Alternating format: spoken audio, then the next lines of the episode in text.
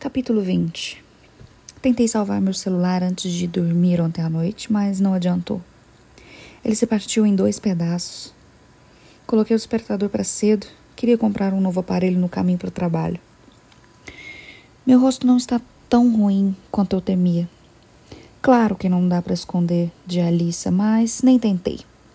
Reparto o cabelo de lado para cobrir a maior parte do curativo que Ryle colocou em meu olho. A única coisa visível do acontecido é o corte no lábio e o chupão que ele deixou no meu pescoço. Que tremenda ironia da porra! Pego minha bolsa e abro a porta do apartamento. Paro imediatamente quando vejo um, um volume aos meus pés. O volume se mexe. Só depois de vários segundos eu percebo que o volume é, na verdade, Ryle. Ele dormiu ali fora. Ele se levanta assim que sente a porta abrir. Está à minha frente com um olhar suplicante e mãos delicadas tocando minhas bochechas. Há lábios em minha boca. Desculpe, desculpe, desculpe. Eu me afasto e o analiso com o olhar. Ele dormiu ali fora. Saio do apartamento e fecho a porta. Passo calmamente por ele e desço a escada. Ryan me segue o caminho inteiro até o carro, implorando para que eu fale com ele. Não falo. Vou embora. Uma hora depois, estou com um celular novo nas mãos. Estou sentada no carro diante da loja de celulares quando ligo o aparelho. 17 mensagens aparecem na tela, todas de Alissa. Acho que faz sentido não serem de Ryle porque ele sabia o estado do meu telefone. Estou prestes a abrir uma mensagem quando meu celular começa a tocar. É a Alissa. Alô? Lily, o que está acontecendo? Pergunta ela suspirando. Meu Deus, você não pode fazer isso comigo, eu estou grávida. Ligo o carro e coloco o celular no Bluetooth enquanto dirijo até a floricultura. A Alice está de folga hoje. Ela só vai trabalhar mais alguns dias antes de sair de licença maternidade. Estou bem, asseguro. Ryle está bem, nós brigamos. Desculpe por não ter te ligado, ele quebrou meu celular. Ela fica em silêncio por um instante e então pergunta: Quebrou? Você está bem? Onde você está? Estou bem, estou indo para o trabalho agora. Ótimo, também estou quase lá. Começo a protestar, mas ela desliga sem me dar chance. Quando chego à loja, ela já está lá. Abro a porta, pronta para responder às suas perguntas e defender os meus, os meus motivos para expulsar seu irmão do apartamento. Mas paro assim que vejo os dois no balcão. Ryle está encostado ali e Alissa pousa as mãos em cima da dele, dizendo algo que eu não consigo escutar. Os dois se viram para mim ao mesmo tempo ao ouvirem a porta se fechar. Ryle, sussurra Alissa, o que você fez com Lily? Ela dá a volta no balcão e me puxa para um abraço. Ai, Lily, diz afagando minhas costas com a mão. Ela se afasta com lágrimas nos, lágrimas nos olhos e sua reação me deixou confusa. Obviamente sabe que o Ryle foi responsável, mas se isso for verdade, ela deveria atacá-lo, ou pelo menos gritar com ele. Ela se vira para o Ryle, que me lança um olhar arrependido, ansioso, como se quisesse estender o braço e me abraçar, mas está morrendo de medo de encostar em mim. E com razão. Você precisa contar a ela, diz Alissa para Ryle. Imediatamente ele apoia a cabeça nas mãos. Conte, insiste Alissa, mais zangada. Ela tem o direito de saber, Ryle. É sua esposa. Se você não contar, eu conto. Os ombros de Ryle caem para frente, frente e sua cabeça está totalmente encostada no balcão. Ele está tão angustiado com o que Alissa pede que nem consegue me olhar. Sinto um frio na barriga, uma aflição mais profunda que minha alma. Alissa se vira, põe as mãos em meus ombros. Escute, meu irmão, implora. Não estou pedindo para perdoá-lo porque não faço ideia do que aconteceu ontem. Mas, por favor, como minha cunhada e minha melhor amiga, dê uma chance para Ryle conversar com você. Alissa disse que cuidaria da loja durante a próxima hora até o outro funcionário chegar. Eu ainda estava tão chateada com Ryle que não queria no mesmo carro que eu. Ele disse que pediria um Uber e me encontraria no apartamento. Fiquei aflita durante o caminho todo, até minha casa, pensando no que ele precisa me contar e que a Alissa já sabe. Imaginei muitas coisas. Será que ele está morrendo? Ou tem me traído? Ou perdeu o emprego? Ela não parecia saber os detalhes do que aconteceu entre nós, então não faço ideia de como isso tem relação com a nossa noite. Ryan finalmente entra em meu apartamento dez minutos depois de eu chegar. Estou sentada no sofá, mexendo nas unhas, nervosa. Eu me levanto e começo a andar de um lado para o outro, enquanto ele se aproxima lentamente da cadeira e senta. Depois se inclina para frente, unindo as mãos diante do corpo. Por favor, Lily, sente-se seu tom é de súplica, como se não aguentasse me ver preocupada. Volto para o meu lugar no sofá, mas chego perto do braço, põe os pés em cima da almofada e levo as mãos à boca. Você está morrendo? Ele arregala os olhos e balança a cabeça imediatamente. Não, não, não é nada disso. Então o que foi? Só quero que ele diga de uma vez. Minhas mãos estão começando a tremer. Ele percebe que está me deixando nervosa. Então se inclina e afasta as mãos do meu rosto segurando-as nas suas. Parte de mim não quer que ele me toque depois do que fez ontem à noite, mas a outra parte precisa ser tranquilizada por ele. A ansiedade em relação ao que eu vou descobrir está me deixando enjoada. Ninguém está morrendo, eu não estou te traindo. O que eu vou te contar não vai te magoar, tá bom? É coisa do passado, mas a Alissa acha que você precisa saber. E eu também acho. Concordo. E ele solta minhas mãos. Agora é ele que se levanta, andando de um lado para o outro, atrás da mesa de centro. É como se ele estivesse juntando coragem para me encontrar as palavras, e isso me deixa ainda mais nervosa. Ele se senta de novo na cadeira. Lily, você se lembra da noite que nos conhecemos? Confirmo com a cabeça. Lembra quando cheguei ao telhado? De como eu estava zangado? Faço que sim de novo. Ele saiu chutando a cadeira.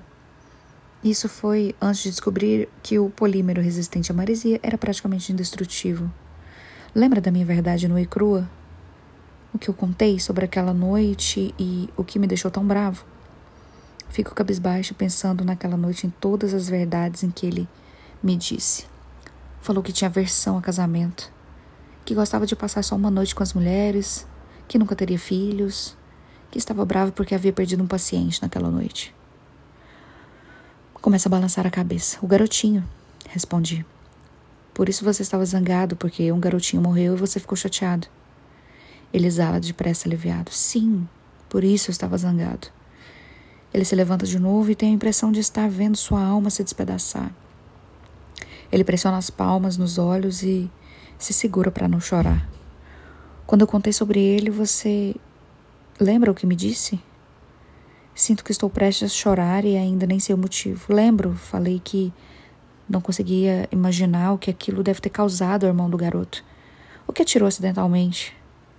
Meus lábios começam a tremer e depois você disse: é algo que vai destruir a vida dele. É isso que vai acontecer. Meu Deus, onde essa história vai parar? Ryle se aproxima e se ajoelha diante de mim. Lily, diz Ryle. Eu sabia que aquilo ia destruí-lo. Eu sabia exatamente o que aquele garotinho estava sentindo. Porque a mesma coisa aconteceu comigo. Com o irmão mais velho que eu e a Alissa tínhamos. Não consigo conter as lágrimas. Começo a chorar. E seus braços envolvem minha cintura com firmeza. Ele apoia a cabeça em meu colo. Eu atirei nele, Lily. Em meu melhor amigo, meu irmão mais velho. Eu só tinha seis anos. Eu nem sabia que segurava uma arma de verdade. O corpo inteiro de Ryle começa a tremer e ele me agarra com ainda mais firmeza. Beijo seu cabelo, porque ele parece à beira de um ataque de nervos. Assim como naquela noite no telhado. E por mais que eu ainda esteja muito brava com ele, eu ainda o amo. E estou completamente arrasada por ter descoberto isso a seu respeito. A respeito de Alissa. Ficamos em silêncio por bastante tempo sua cabeça em meu colo, seus braços ao redor da minha cintura e os lábios em meu cabelo. Ela só tinha cinco anos quando aconteceu e Emerson sete. A gente estava na garagem, então demorou um tempão até alguém, alguém escutar nossos gritos. Fiquei sentado ali e, e ele se afasta do meu colo e se levanta, se virando para o outro lado. Depois de um longo período de silêncio, ele se senta de volta no sofá e se inclina para frente. Eu estava tentando e Ryle se contorce de dor. Ele abaixa a cabeça, tapando-a com as mãos, se balançando para frente e para trás. Eu estava tentando colocar tudo de volta em sua cabeça. Achei que conseguiria consertá-lo, Lily. Levo a mão à boca. O meu suspiro sai tão alto que não dá para disfarçar. Preciso me levantar para conseguir respirar. Não adianta. Continuo sem conseguir respirar. Ryle se aproxima de mim, segurando minhas mãos e me puxando para perto. Nós nos abraçamos por um minuto inteiro. E depois ele diz: Eu, eu jamais usaria isso como desculpa para o meu comportamento. Ele se afasta e me olha com firmeza nos olhos. Você precisa acreditar. Alissa queria que eu contasse toda a verdade porque, desde que isso aconteceu, eu não consigo controlar algumas coisas. Fico bravo perco o controle. Faço terapia desde os seis anos. Mas isso não é desculpa, é a minha realidade. Ele enxuga minhas lágrimas, fazendo carinho minha cabeça apoiada em seu ombro. Quando você veio correndo atrás de mim ontem, eu juro que não tinha nenhuma intenção de te machucar. Eu estava chateado e bravo, e às vezes, quando sinto algo tão intenso assim, alguma coisa dentro de mim simplesmente arrebenta. Não me lembro de tê-la empurrado, mas eu sei que fiz isso, eu sei. Enquanto você corria atrás de mim, eu só conseguia pensar que precisava sair de perto de você. Eu a queria fora do meu caminho. Não pensei que tinha uma escada perto de nós dois. Eu não processei que sou mais forte que você. Eu, eu fiz merda, Lily. Eu fiz merda. Ele aproxima a boca da minha orelha. Sua voz falha ao dizer: Você é minha esposa. Eu deveria te proteger de monstros e não ser um. Ele me abraça com tanto desespero que começa a chorar. Jamais senti tanto sofrimento sendo irradiado por um ser humano. Fico arrasada. É algo que me destrói de dentro para fora. Tudo que meu coração quer é envolver firmemente o dele. Porém, mesmo depois de tudo que ele acabou de confessar, continuo relutando em perdoá-lo. Jurei que nunca mais teria uma coisa dessas, deixaria uma coisa dessas acontecer. Jurei a ele e a mim mesma que se Ryan me machucasse de novo, eu iria embora. Eu me afasto, sem conseguir olhar nos olhos. Vou até meu quarto precisando de uma pausa para recuperar o fôlego. Fecho a porta do banheiro. Após entrar, e me apoio na pia, sem conseguir endireitar a postura. Deslizo até o chão em um amontoado de lágrimas. As coisas não deveriam ser assim. Durante toda a vida, eu sabia exatamente o que fazer se um homem me tratasse como meu pai tratava minha mãe. Era simples. Eu iria embora. E aquilo nunca mais repetiria. Mas eu não fui embora.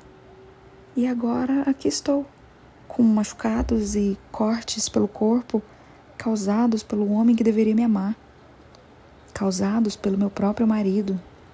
E ainda assim tento justificar o que aconteceu foi um acidente, ele achou que estava sendo traído, estava magoado e zangado, eu fiquei no meio do caminho. Levo as mãos até o rosto e soluço, porque eu estou sofrendo mais por aquele homem lá fora, sabendo pelo que ele passou na infância, do que por mim mesma.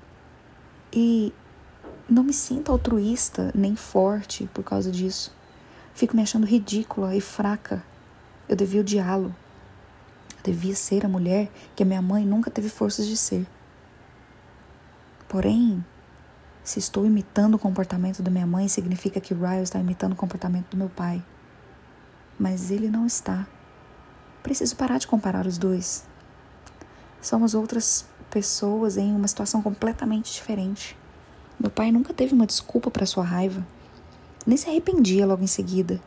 A maneira como ele tratava minha mãe era muito pior do que o que aconteceu comigo. Ryle acabou de desabafar, contando algo que nunca deve ter revelado a ninguém.